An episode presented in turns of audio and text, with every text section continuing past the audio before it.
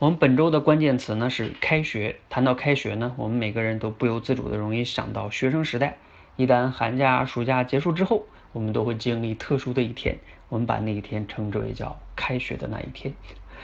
那但是呢，对于像我们这样毕业了很多年的人呢，好像啊，开学这个词儿和我们变得比较陌生了，好像也没什么关系了。那是因为啊，我们把开学仅仅理解为开始上学。如果这么理解呢，开学确实是啊，只和那些学生有关系。但是如果换个角度理解哦，可能就不一样了。比如说，你把开学理解为开始学习，仅仅一字之差，开学呢就和我们每个人有关系了。尤其是在我们这个今天充满变化、不确定性的这个时代，终生学习似乎成为了我们这一代人不得不去面对的事情。这也就意味着啊。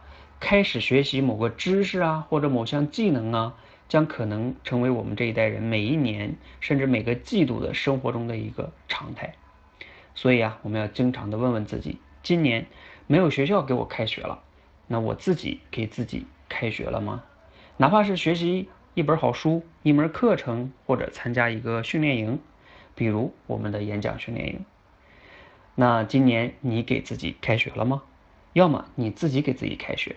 要么呢，你要感觉自己学比较孤单寂寞，你可以选择加入我们说话改变世界社群，让我们一起学习、思考、演讲，提升自己各方面的综合能力，成为那个更好的自己。